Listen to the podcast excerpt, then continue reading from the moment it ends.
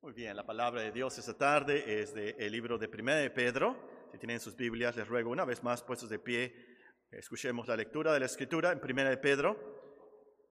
Estamos estudiando Primera de Pedro y volvemos ahora a esta serie. En Primera de Pedro, el capítulo 1, les voy a leer del versículo 22 al versículo 25. Ustedes sigan con sus vistas la lectura de la Escritura. Primera de Pedro, el capítulo 1 el versículo 22 al versículo 25. Habiendo purificado vuestras almas por la obediencia a la verdad mediante el Espíritu, para el amor fraternal no fingido, amados unos a otros entrañablemente de corazón puro, siendo renacidos, no de simiente corruptible, sino de incorruptible, por la palabra de Dios que vive y permanece para siempre. Porque toda carne es como hierba, y toda la gloria del hombre como flor de la hierba. La hierba se seca y la flor se cae mas la palabra del Señor permanece para siempre. Y esta es la palabra que por el Evangelio os ha sido anunciada. Oremos para que el Señor nos ayude a entender su palabra.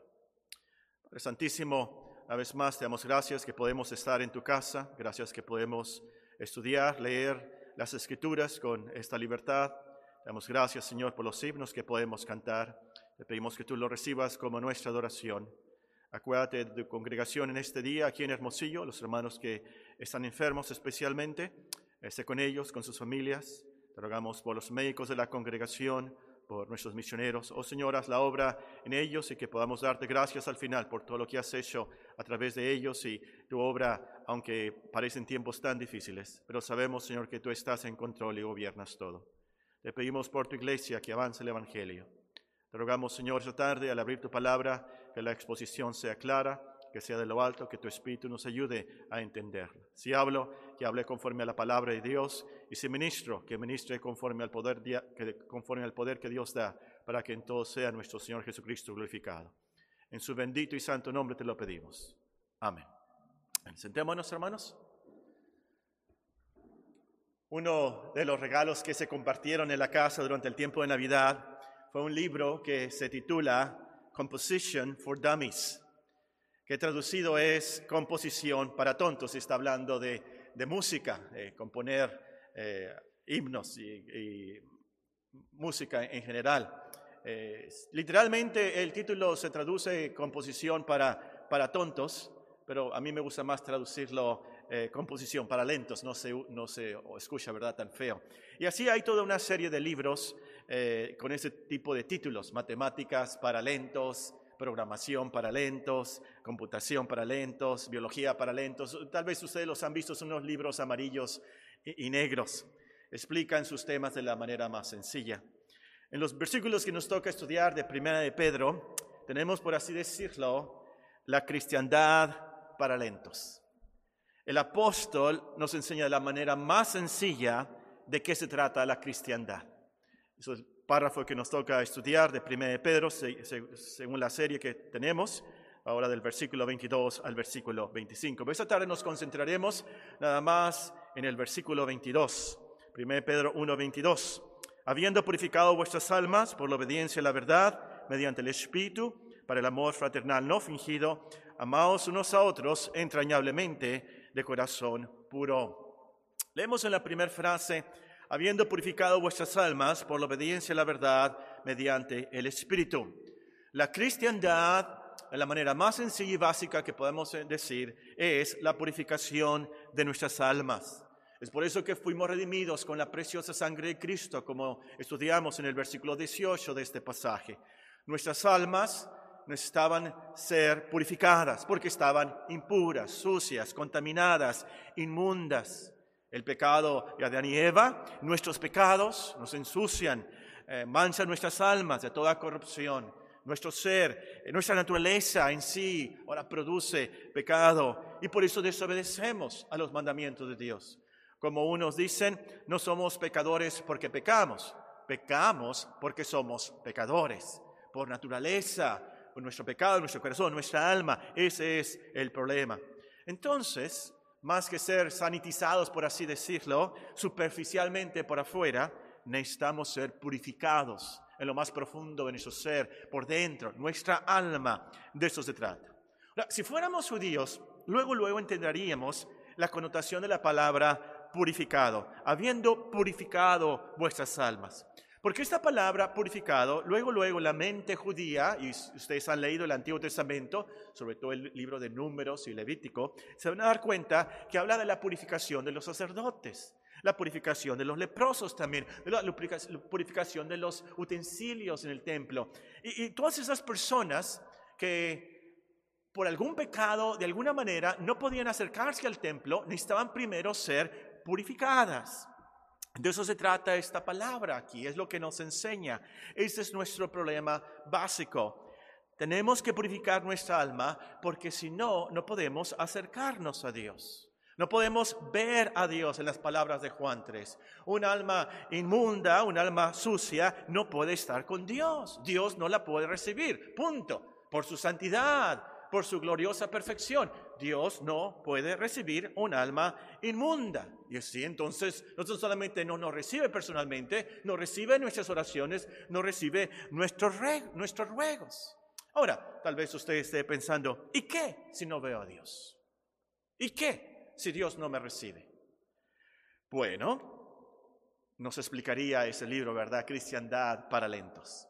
La Biblia nos enseña que un alma que no está purificada, que no ve a Dios, no puede estar en el cielo entonces. Si no está en el cielo a lo último, la mandan al, y ahí vemos en este libro, ¿verdad? De cristiandad para lentos, una pequeña rayita, y luego nos dicen, la letra, la palabra comienza con la letra I.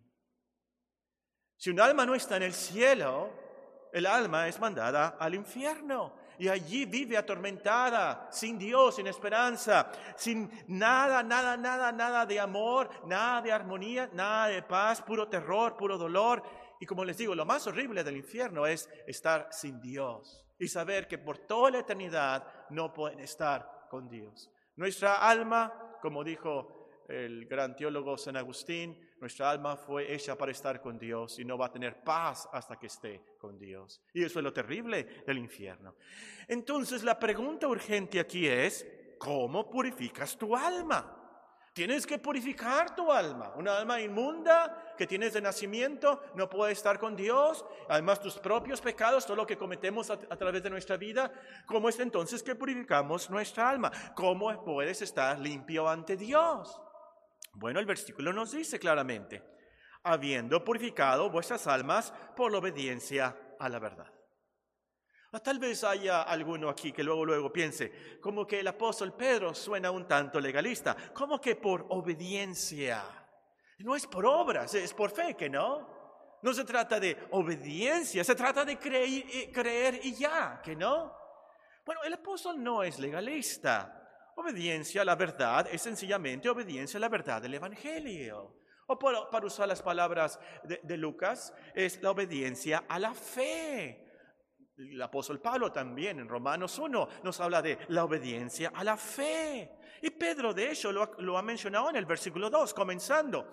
su carta dice, 1 Pedro 1, 2, elegido según la presencia de Dios Padre, en santificación del Espíritu, para obedecer y ser rociados con la sangre de Jesucristo, gracia y paz os sean multiplicadas. Por supuesto, es absurdo pensar que Pedro era legalista. Ni modo que el versículo dijera, ¿verdad? Habiendo purificado vuestras almas por la desobediencia a la verdad. Por supuesto que no, absurdo. Obedecer a la verdad e-, es obedecer, cumplir con lo que Dios nos ordena. De hecho, lo leímos en 1 Juan 3:23, no lo tienen que buscar no es legalista San Juan tampoco, por supuesto. Este es su mandamiento, que creamos en el nombre de su Hijo Jesucristo y nos amemos unos a otros como nos lo ha mandado. Ese es el mandamiento de Dios. ¿Cómo purifica nuestras almas? ¿Qué nos pide Dios para ser limpios de nuestra inmundicia, de nuestros pecados? Bueno, un cristiano de kinder puede responder esta pregunta. ¿Cómo es que somos salvos? Creyendo en Cristo, el Hijo de Dios, que es el Salvador del mundo. Eso es la obediencia a la verdad. Es la obediencia a la verdad del Evangelio, la verdad de Dios. Obedecer a Cristo. No dijo él, yo soy el camino, la verdad y la vida. Nadie viene al Padre sino por mí. Entonces, en las palabras más sencillas, el libro nos dijera, la obediencia a la verdad se trata de obedecer el mandato de Dios, de creer en su Hijo, el Salvador del mundo. Y eso, hermanos, no es legalista, es algo de Dios. Pues nos dice el versículo que es mediante el Espíritu. Lo hace Dios mediante el Espíritu, el Espíritu Santo, por supuesto. E, esto es parte de lo que obtiene la sangre de Cristo, de, es parte de la redención de Cristo. Por los méritos de Cristo, es la aplicación de lo que hace el Espíritu Santo en la salvación. Por los méritos de Cristo, Él, mediante el Espíritu, nos purifica nuestra alma. Entonces, no es algo que nosotros logramos hacer. No son nuestras obras, es algo que el Espíritu hace por pura misericordia de Dios. Dios lo hace en nuestras vidas. Él limpia nuestros corazones de toda inmundicia. Y como veremos en los próximos versículos, versículo 23 de 1 de Pedro, el capítulo 1, el Espíritu Santo nos hace renacer de nuevo, nos da vida. Y luego vamos a aprender, lo vamos a ver también. En Hechos capítulo 11 eh, eh, nos enseña, nos da el arrepentimiento. Efesios capítulo 2, ustedes lo conocen, Él nos da el don de la fe. De eso se trata aquí. Entonces, en las palabras más sencillas, la cristiandad se trata de que con la ayuda del Espíritu Santo nosotros obedecemos a Dios. Nos arrepentimos de nuestros pecados y creemos en su Hijo. Esto es básico, pero es urgente y tan importante que tú lo conozcas y lo creas y lo entiendas. Hay mucha gente en estos días que se creen cristianos porque son bautistas, o pues yo me bauticé, o yo soy presbiteriano, o yo soy metodista, o mis padres son cristianos. Bueno, la cristiandad es más que bautizarse. La cristiandad es más que venir a la iglesia o pertenecer a alguna denominación. La cristiandad no se trata de eso, de tradiciones, de decisiones. Se trata de la purificación del alma, la limpieza del corazón. Esto es un milagro del Espíritu Santo. y, y aquí está lo glorioso de todo esto que nuestras almas realmente delante de Dios son puras, limpias, santas por su Espíritu. Lo voy a decir con cuidado, ojalá, que todos me entiendan aquí. Tal vez no sintamos que nuestra alma está limpia, que está purificada. Pero es la promesa del Evangelio. Cree en el Señor Jesucristo y seremos limpios, seremos perdonados, seremos puros delante de, Dios. E, esto es lo glorioso. Delante de Dios, en los libros de Dios, ahí está el nombre, aunque yo no lo crea, Paco Orozco, su alma purificada para siempre por los méritos de Cristo. Algo que Dios hace. Entonces, ah, usted me dice, oye Paco, entonces, ¿qué hago? ¿Me quedo sentado hasta que el Espíritu Santo haga el milagro en mí? No, no, no, no. Hoy has escuchado que Dios nos manda a todos que nos arrepintamos y creamos en su Hijo. Entonces arrepiéntete ya. No esperes ahí sentado hasta que sientas algo de repente como o una luz o un rayo espiritual. No, no, no, no.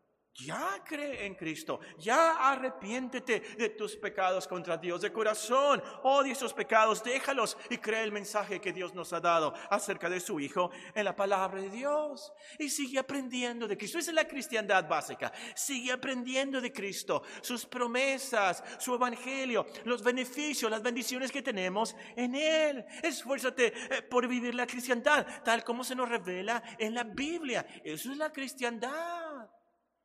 Pero usted me dice, pero es que no, no, no me quiero arrepentir, no, no tengo el arrepentimiento, no tengo la fe, no, no puedo creer.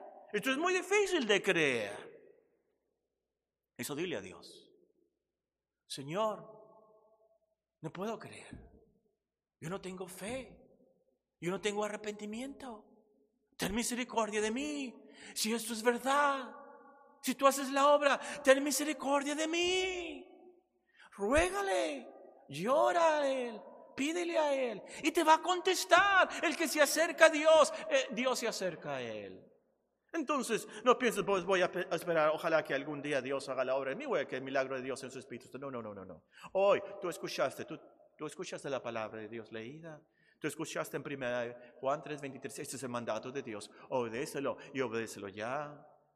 Porque qué feo, qué horrible, qué terrible va a ser que llegues al infierno eterno.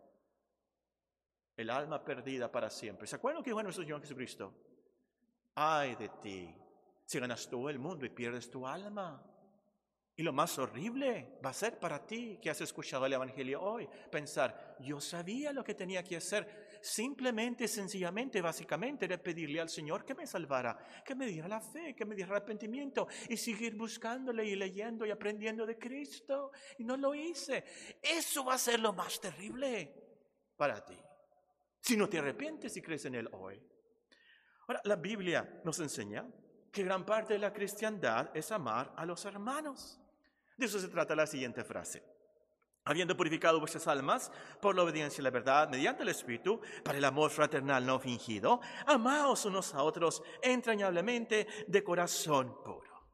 Este es un mandamiento tan importante que el apóstol nos alerta. Vean una vez más primera de Juan, el capítulo 3. En primera de Juan, el capítulo 3, y realmente toda la epístola se trata de esto, una, una y otra vez nos menciona esta doctrina y esta verdad del amor a los hermanos. Nos dice en 1 Juan 3:10, en esto se manifiestan los hijos de Dios y los hijos del diablo. Todo aquel que no hace justicia y que no ama a su hermano no es de Dios. Porque este es el mensaje que habéis oído desde el principio, que nos amemos unos a otros. No como Caín, que era del maligno y mató a su hermano. ¿Y por qué causa le mató? Porque sus obras eran malas y las de su hermano justas. Hermanos míos, no os extrañéis si el mundo os aborrece. Nosotros sabemos que hemos pasado de muerte a vida, que amamos a los hermanos. El que no ama a su hermano permanece en muerte. El Señor Jesucristo, antes de morir, unas pocas horas antes de morir, dijo esto. Un mandamiento nuevo os doy, que os améis unos a otros como yo os he amado, que también os améis unos a otros. En esto conocerán todos que sois mis discípulos si tuvieres amor los unos con los otros. Un mandamiento nuevo, fresco, refrescante, nuevo os doy. Que os améis unos a otros, como yo os he amado, que también os améis unos a otros. En esto conocerán todos que sois mis discípulos, si tuvieres amor los unos con los otros. El apóstol Pedro estuvo, eh, estuvo presente en ese día, esa hora, cuando nuestro Señor Jesucristo dijo esas cosas. Y nos las repite aquí, y Juan también, y el apóstol Pablo también. Parte del libro de Cristiandad para lentos nos explicaría. La cristiandad se trata de que nos amamos unos a otros. Ahora, noten que nos dice el apóstol que es amor fraternal para el amor fraternal. Ustedes conocen la palabra en original. La palabra en original es Filadelfia. Así como el queso Filadelfia, no se olviden. Eh, eh, la palabra en griego es Filadelfia, amor fraternal. La cristiandad especialmente es amor entre hermanos, hermanos de la cristiandad. Es por eso que en cierto lugar dice, Así que, según tengamos oportunidad, hagamos bien a todos y mayormente a los de la familia de la fe. Y precisamente es por eso que nos amamos, porque somos parte de la familia de la fe, hermanos en la familia de la fe. Somos hermanos en la fe en Cristo. Nuestra relación con Él, nuestra unión con Él, nos hace parte de la familia de la fe. Y el punto entonces es ese es que por Cristo, quien nos une, quien nos hace hermanos, que nosotros nos amamos. Ese lazo es más poderoso, más fuerte que la sangre humana que nos une con nuestros hermanos de familia, de apellido. Es más fuerte ese lazo porque es la sangre divina de la cruz de Cristo que nos une. Y porque ese amor es en Cristo entonces, no es un amor superficial, es el amor cristiano que es paciente que es benigno, que no tiene envidia, que no es jactancioso, que no se envanece, que no hace nada indebido, que no busca lo suyo, que no se irrita, que no guarda rencor, que no se goza de la injusticia, sino goza de la verdad. El amor que todo lo sufre, todo lo cree, todo lo espera, todo lo soporta. Primera de Corintios 13. El apóstol enfatiza estas verdades al decirnos que el amor cristiano es amor no fingido. Lo que nos dice, ¿verdad? 1 Pedro 1.22. Habiendo purificado vuestras almas por la obediencia a la verdad, mediante el Espíritu, para el amor fraternal, no fingido. Una vez más, ustedes no sabían, pero ustedes conocen el griego aquí. La palabra griega aquí, no fingido, literalmente es una. Y literalmente dice, no hipócrita. En esos tiempos, los griegos usaban la palabra hipócrita para definir, para describir, para decir actor. Así se decía en griego, hipócrita. Un actor, una artista, en griego se decía una hipócrita. Un artista, eso es, alguien que finge ser alguien que realmente no es. Un no hipócrita es no ser un actor. Ahora, no sé ustedes, pero yo conozco a quienes se deberían de ganar Óscares por su actuación en esto. El amor cristiano puede ser fingido. El amor, el afecto cristiano puede ser fingido. Ah, hay, personas así que fingen realmente ser cristianos, fingen el amor de hermanos, saben decir que Dios te bendiga, saben fingir la cara, eh, las expresiones, las palabras, las actitudes cristianas para con los demás. Pueden fingir eso. Por la realidad es otra, como nos dice en el libro de Proverbios. En su corazón odian, en su corazón son indiferentes, si les conviene ser amigos de algún hermano, ah, sí, lo saludan y lo apapachan y, le ayudan. Pero si no, ni siquiera conocen su nombre ni le saludan, menos, eh, menos les ayudan. El apóstol también es muy directo en esto cuando nos dice en 1 Juan, una vez más, 1 Juan 3:16. 1 Juan 3:16.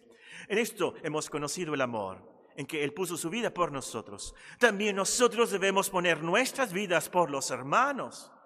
Pero el que tiene bienes de este mundo y ve a su hermano tener necesidad y cierra contra él su corazón, ¿cómo muere el amor de Dios en él?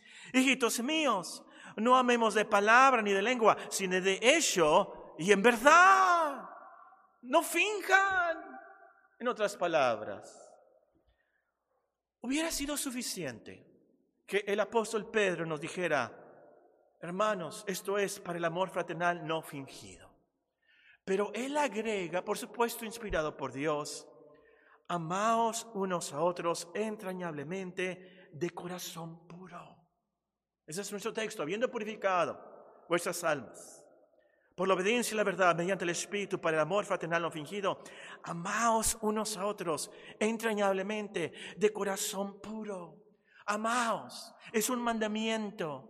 No es que podemos decir, ya no me sale amar a mi esposa, me voy a divorciar, me voy a separar, ya no me sale amar a mi esposo, ya no me sale amar a mis padres. No, no, no, no, no, no, no, no. Dios te manda que ames a tu esposa, que ames a tu esposo, que ames a tus padres. Entonces puedes amarlos, puedes aprender a amarlos. Este amor no es un sentimiento. Este amor cristiano de 1 Corintios 13 no es un sentimiento que te sale o no. Es un mandamiento de Dios. A hacer lo mejor por la persona. A darle todo lo que le podemos dar para que sea una mejor persona ante Dios. Ese es el amor cristiano. Dar todo lo de nuestra parte para que la otra persona esté bien con Dios. Eso es lo que hizo Dios. De tal manera amó Dios al mundo que ha dado y nos dio lo mejor del universo. Nos ha dado a su Hijo para que todo que en Él cree no se pierda, mas tenga vida eterna, vida eterna con Dios. Ese es el amor cristiano. Amaos es un mandamiento. Y luego nos dice unos a otros, amaos unos a otros. Y aquí nos recuerda esta frase que es parte de nuestras corresponsabilidades como cristianos. No, sé si existe la palabra corresponsabilidades. La acabo de inventar si no existe, pero ya se imaginan lo que quiere decir. Corresponsabilidades los unos para con los otros.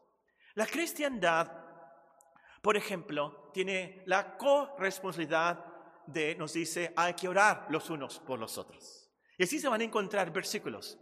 Confesaos vuestras ofensas unos a otros. Saludaos unos a otros. Y así hay ciertas eh, los que predican pueden tener una conferencia, una serie de, de, sermones sobre las veces que se nos manda unos a otros, unos a otros, ser sumisos unos a otros. Y así hay una serie de corresponsabilidades del cristiano. Y aquí nos dice, nuestra responsabilidad es amarnos los unos a los otros, entrañablemente.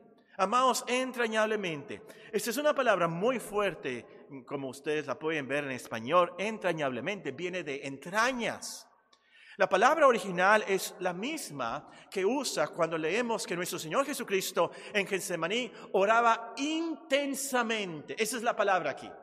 Intensamente. Connota entonces que el amor cristiano es a toda fuerza, con toda intensidad. Es algo que persevera, es algo que dura. Y León nos dice, de corazón puro.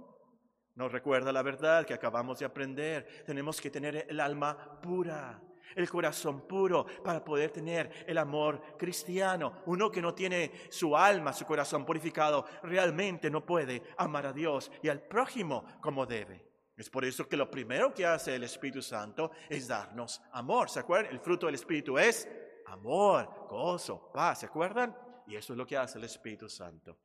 Muy bien, yo creo que esto es muy básico y sencillo y ustedes no necesitan ese libro, ¿verdad?, de cristiandad para lentos para entender estas cosas. Pero lo práctico aquí es, y quiero que llegue a nuestros corazones, y yo quiero promover, eh, provocar, aconsejar, rogar, exhortar, no sé qué palabra usar, eh, para la iglesia que este año, que esta sea nuestra gran responsabilidad, nuestra eh, lo que nos vamos a enfocar como iglesia, de amar los unos a los otros. Y lo práctico aquí es, y ojalá que llegue a nuestros corazones, ¿por qué esta repetición? ¿Por qué tanta repetición? ¿Por qué tanto énfasis? Ámense sin fingimiento, entrañablemente, de corazón puro. No tan solamente es del apóstol Pedro, es del apóstol Juan, una y otra vez. Y no tan solamente es de Juan, es del apóstol Pablo también. Y nuestro Señor Jesucristo mismo. ¿Por qué tanta repetición? ¿Por qué? Bueno, voy a tratar aquí de ser directo, sincero, honesto, sencillo, básico.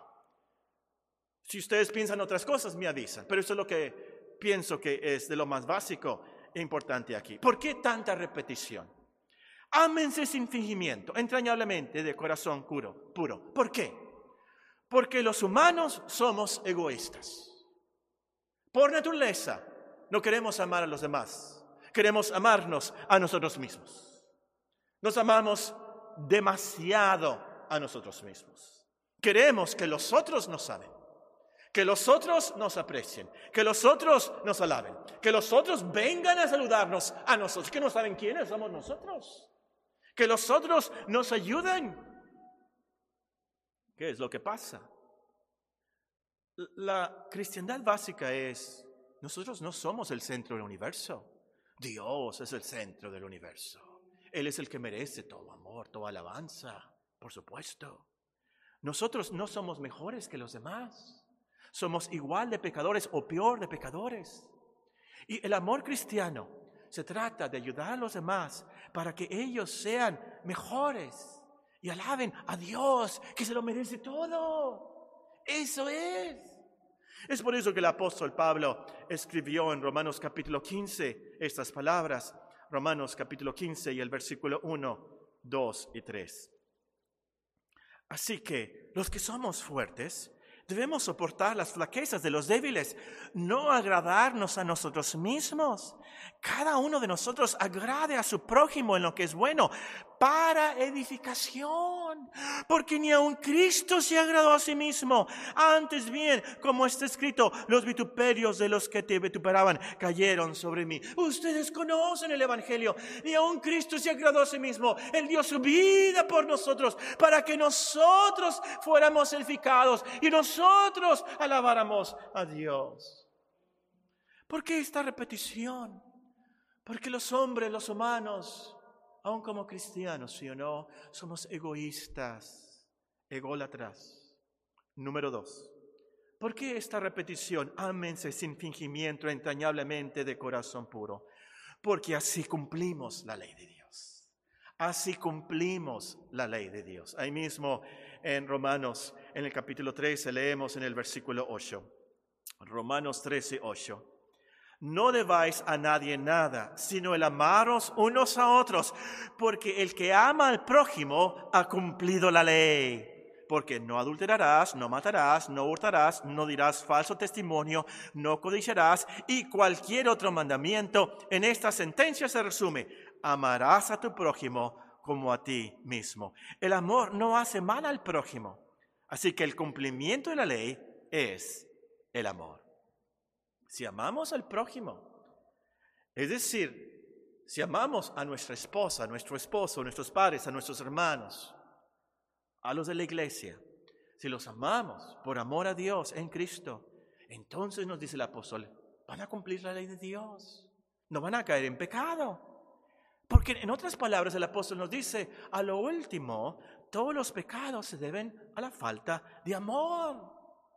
Y lo lógico es, por supuesto, entre mejor sea el amor, es decir, sin fingimiento, intenso, de corazón y alma purificada, entonces más será nuestro progreso en la santidad. Cumpliremos así con la ley de Dios. Por eso esta repetición. Número tres, ¿por qué esta repetición? Ámense sin fingimiento, entrañablemente, de corazón puro.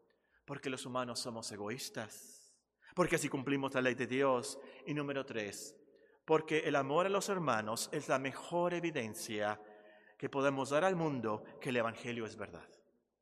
El amor a los hermanos, al prójimo, es la mejor evidencia que, podamos, que podemos dar a los demás que el Evangelio es verdad.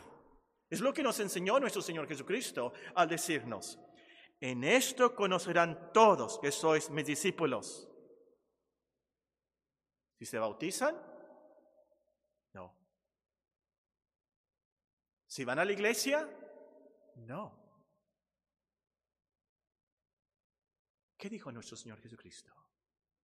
En esto conocerán todos que sois mis discípulos, si tuvieres amor los unos con los otros. Ama a tu esposa. Ama a tu esposo. Ama a tus padres. Ama a tus hijos. Ama a tus hermanos con este amor real. Y a tus amigos les va a interesar mucho la cristiandad. Te lo aseguro, te lo garantizo. Es la palabra de Dios y es lógico.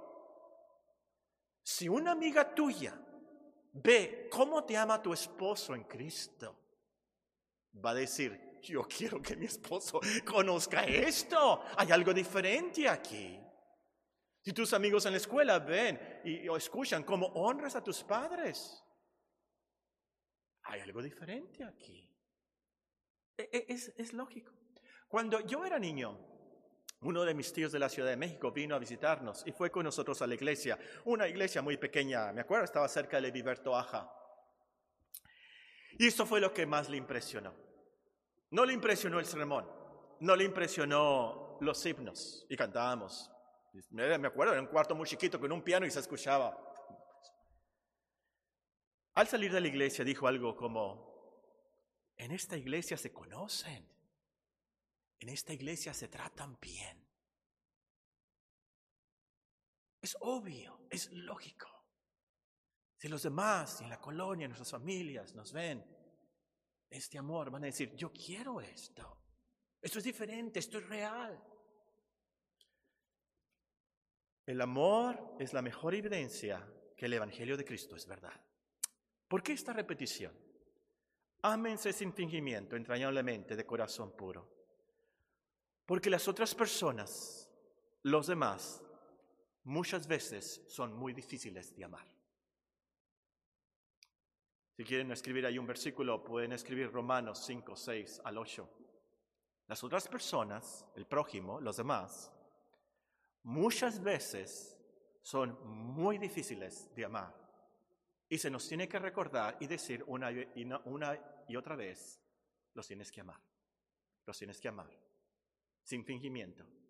A esa hermana Tiburcia la tienes que amar. A ese esposo, a esa esposa la tienes que amar entrañablemente de corazón puro.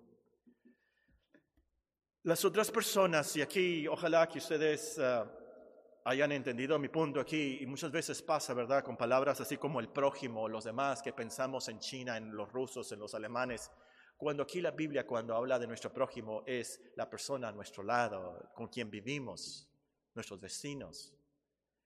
Las otras personas, tu esposa, tu esposo, tus padres, tus hermanos, son difíciles de amar. ¿Por qué? Porque son pecadores. Por eso. Como tú lo eres pecador. Entonces, hay una fricción siempre. Antes del matrimonio tal vez pienses que tu novio es un ángel. Pienses que la novia es una mujer sin fallas. Hasta cuando te regaña la novia lo hace con tanta dulzura que tú le dices, regáñame otra vez, ándale. Pero llegando al matrimonio, después de la luna de miel, aún entre cristianos, el matrimonio no es la unión de dos ángeles. El matrimonio, aún entre cristianos, es la unión de dos pecadores. Y al casarse, ya casados, en la vida real, viviendo juntos, tienen la libertad. El diablo los tienta a manifestar sus pecados escondidos. Y entonces la esposa regaña iracunda. El esposo no es un ángel, es un demonio. No quiero asustar a los que no se han casado. Estoy exagerando, por supuesto. El punto es que la gente es pecadora, aún los cristianos. Todos los cristianos estamos ahí al final de Romanos 7. Y por eso muchas veces las personas no son fáciles de amar. Solo el amor cristiano va a perseverar en amar a gente rebelde, personas malas, odiosas, muy difíciles. Ese es el amor de Cristo. Ese es el amor real. De amar a personas difíciles, de personas diferentes. Y es por eso que lo repite tanto en la Biblia. Tienes que amar, tienes que amar, tienes que amar, tienes que amar los unos a los otros, entrañablemente, de corazón puro, sin fingimiento, no de palabra, pero en ellos. ¿Por qué? Porque las personas, el mundo, nosotros somos pecadores. Y Solo amando con el amor de Cristo vamos a amarlos como debemos. Y esto nos lleva al último punto. ¿Por qué esta repetición? Ámense sin fingimiento, entrañablemente, de corazón puro. Porque cumplir este mandamiento es lo que más nos hace como Dios. Cumplir este mandamiento es lo que más nos hace como Dios. Quiero que ustedes me ayuden en voz alta, somos pocos, pero en voz alta muy fuerte, terminen la frase. Dios es amor. Automáticamente, nuestro cerebro sabe. 1 Juan 4.8. Desde niños, en kinder, ¿verdad? De la cristiandad aprendimos. Tres palabritas son. ¿Se acuerdan? Las que aprendí de memoria. Dios es amor. Esta frase viene de ese pasaje de 1 Juan capítulo 4 y todo comienza con estas palabras. 1 Juan capítulo 4 y versículo 7. Amados, amémonos unos a otros, porque el amor es de Dios. Todo aquel que ama es nacido de Dios y conoce a Dios. El que no ama no ha conocido a Dios, porque Dios es amor. En esto se mostró el amor de Dios para con nosotros en que Dios envió a su Hijo unigénito al mundo para que vivamos por Él. En esto consiste el amor, no en que nosotros hayamos amado a Dios, sino que Él nos amó a nosotros y envió a su Hijo en propiciación por nuestros pecados. Amados, si Dios nos ha amado así, debemos también nosotros amarnos unos a otros. Se nos repite tanto esto, es porque así llegamos a ser como Dios. El apóstol Pablo nos dice en otra parte, Sed pues imitadores de Dios como hijos amados. Anden en amor como también Cristo nos amó. Se entregó a sí mismo por nosotros, ofrenda y sacrificio a Dios en olor fragante. Imitas a Dios entonces. Eres como Cristo cuando amas sin fingimiento, entrañablemente, de corazón puro. El libro de la cristiandad para lentos nos explicaría. Al final, la cristiandad es ser como Cristo, para gloria de Dios Padre. Este es el Evangelio que predicamos. Habiendo purificado vuestras almas por la obediencia a la verdad mediante el Espíritu, para el amor fraternal no fingido, Amaos unos a otros entrañablemente de corazón puro, siendo renacidos no de simiente corruptible, sino de incorruptible, por la palabra de Dios que vive y permanece para siempre. Porque toda carne es como hierba, y toda la gloria del hombre como la flor de la hierba. La hierba se seca y la flor se cae, mas la palabra del Señor permanece para siempre. Y esta es la palabra que por el Evangelio os ha sido anunciada. Oremos al Señor.